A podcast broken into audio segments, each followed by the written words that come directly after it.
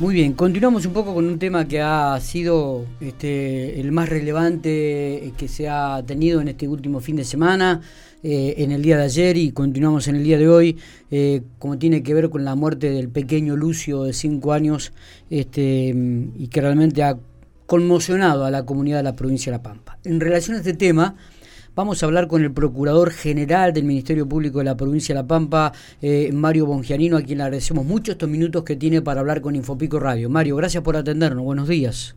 Buenos días. Muy bien. Eh, eh, ¿Usted me está recibiendo bien, Mario? Sí, sí, sí, ah, escucho ah. perfectamente. Bueno, bárbaro, perfecto. Bueno, la pregunta que arrancamos un poco las consultas es cómo está la investigación de este caso hasta este momento. Bueno, a pesar de que hace escasos días de que arrancó esta investigación, eh, se ha avanzado notablemente en el desarrollo de la, de la, causa, de acuerdo a los informes que recibo periódicamente de parte del fiscal general, del Ministerio Público Fiscal de la primera circunscripción judicial, el doctor Guillermo Sancho, eh, que ha conformado un grupo de trabajo eh, integrado por eh, la doctora Verónica Ferrero, el doctor Marco Saco, el doctor eh, Walter Martos, para llevar adelante lo más prontamente posible esta investigación fiscal preparatoria.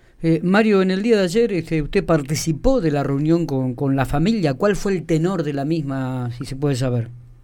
Sí, en realidad mi participación eh, se circunscribió a un acompañamiento hacia la familia eh, y en cumplimiento de eh, la reunión acordada por los fiscales actuantes en la causa para cumplimentar con la manda legal de recibir y informar a las víctimas de un delito de las circunstancias eh, que eh, hacen a la investigación.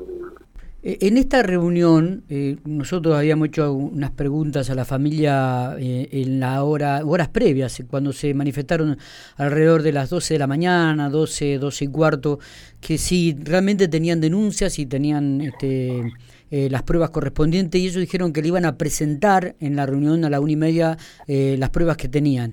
Eh, ¿Ocurrió esto en, cuando se llevó a cabo la reunión? ¿Le presentaron las denuncias correspondientes? ¿Presentaron pruebas a la familia de lo que había sucedido, lo que tenían con respecto al pequeño? La familia no tiene, no tiene que presentar ninguna prueba, es la obligación de probar la existencia de un delito corre por parte de los fiscales. ellos dieron la información que tenían, eh, y bueno, que de alguna forma es la, es la misma que nosotros ya teníamos, eh, que en la, en cuestión del cuidado personal y régimen comunicacional del menor que tramitó eh, con anterioridad en una defensoría de General Pico, eh, se habían realizado las cosas eh, de acuerdo a los requerimientos de parte de la familia paterna.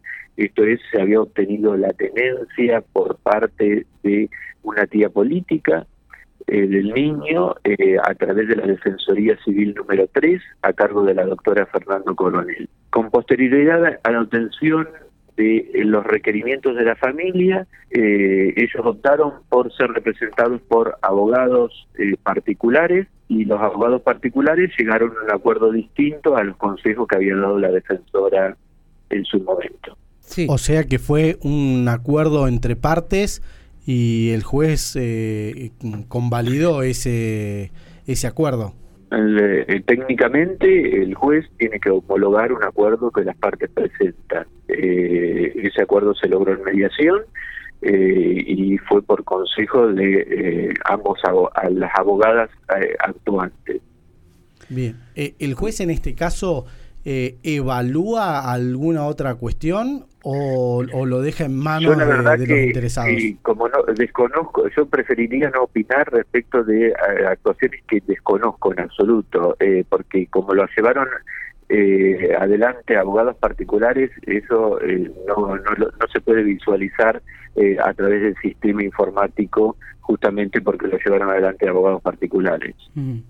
Eh, Mario, se habló mucho de que no hay denuncias. ¿Usted confirma esto de que tanto en la primera o segunda circunscripción judicial no hay ningún tipo de denuncias de, de, maltratos o, de abuso o de violencia sobre... Yo me voy a referir exclusivamente a las, a las constancias obrantes y que se pueden vislumbrar a través del sistema informático. En el sistema informático las denuncias que existen se refieren al régimen comunicacional, lo que anteriormente se denominaba régimen de visitas. Eh, o sea, sí existen denuncias y tienen que ver con el régimen comunicacional eh, del menor y son denuncias cruzadas. Lo que se denomina denuncias cruzadas es decir, a veces el padre denunciaba a la madre, a veces la madre denunciaba al padre. De esas denuncias que están eh, que hay constancia, no surge la existencia de ningún maltrato.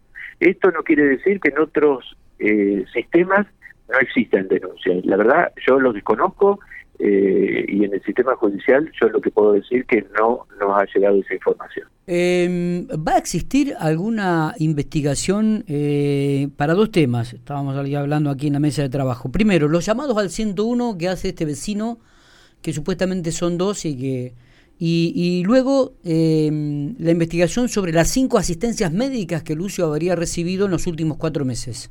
Sí, eh, la verdad que eh, lo que podría surgir de ahí, y esto es una mera hipótesis, eh, sería algún tipo de incumplimiento de los deberes de funcionario público si, si correspondiera, pero habría que ver los detalles.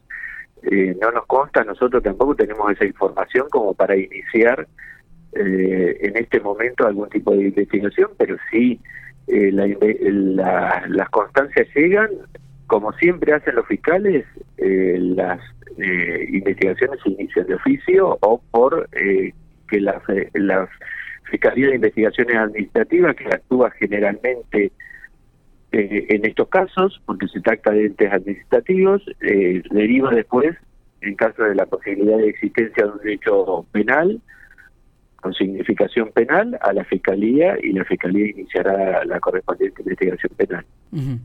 Eh, las detenidas ya fueron trasladadas a San Luis. ¿Allí van a permanecer hasta el día del juicio? Esa información yo no la tengo, esa información eh, la dispone el juez de garantía o juez de control. En realidad quien ordena la detención la piden los fiscales y la ordena un juez, esa información está en manos del juez.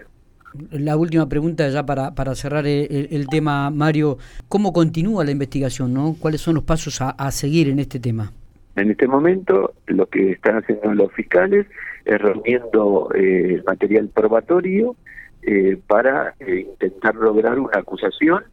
Eh, el paso siguiente es que los fiscales hacen la acusación correspondiente, el, se le a los familiares que pueden constituirse como querellante para coadyuvar en la labor de la fiscalía y tener contacto directo con el avance de la causa y también un contralor del avance de la causa eh, bueno, pero eso es optativo eh, de parte de los familiares y, después de la acusación eh, viene el pedido de ofrecimiento de prueba y con posterioridad el juicio oral y público. Mario, tuvo ayer fue entregado ya el informe de la autopsia realizada por el médico forense Juan Carlos Toulouse. ¿Tuvo acceso a la misma? ¿Qué se puede saber? No, no, no, no, no tuve acceso. Ayer, ayer no había sido entregado. se supone que hoy a la mañana lo entregaba. Ajá. Bien. no, eh, sé si lo ha hecho.